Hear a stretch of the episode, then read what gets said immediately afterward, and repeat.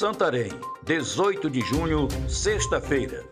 Aqui é Oswaldo de Andrade, direto da redação do jornal O Impacto. Confira comigo as notícias que são destaque na página do seu jornal O Impacto.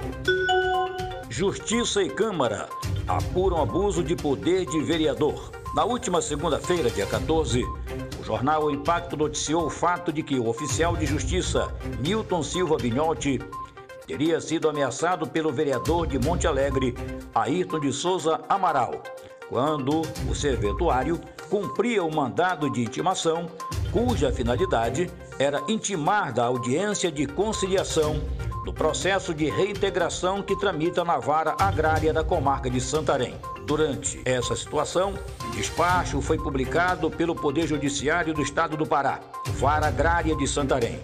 Segundo o despacho, o senhor Francisco Ailzo, o senhor Marielson de Souza Almeida e o senhor Ayrton de Souza Amaral, vereador de Monte Alegre, agiram com conduta de intimidação ao oficial da Justiça e ao sargento PM Albérico.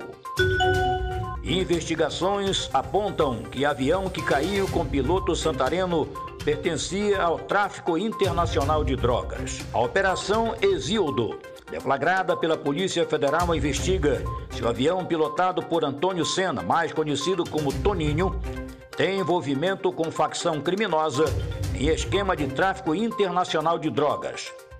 As diligências relacionadas à operação iniciaram na quinta-feira, dia 10 de junho, no Maranhão, e desarticulou a facção que supostamente trafica armas e drogas, além de participação em crimes violentos e lavagem de dinheiro.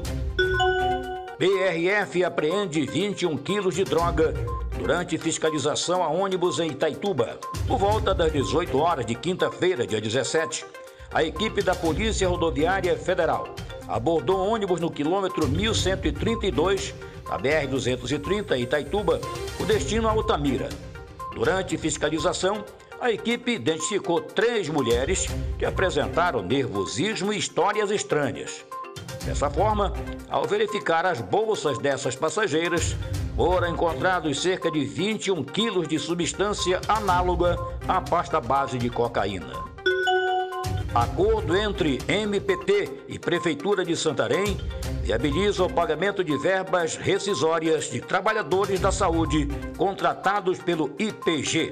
Trabalhadores deverão receber verbas rescisórias não pagas pela organização social Instituto Pan-Americano de Gestão IPG.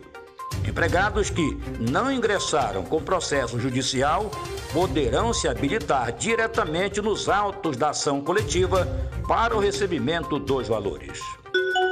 Para mais informações, acesse www.impacto.com.br. Um ótimo final de semana a todos. Até a próxima e muito obrigado.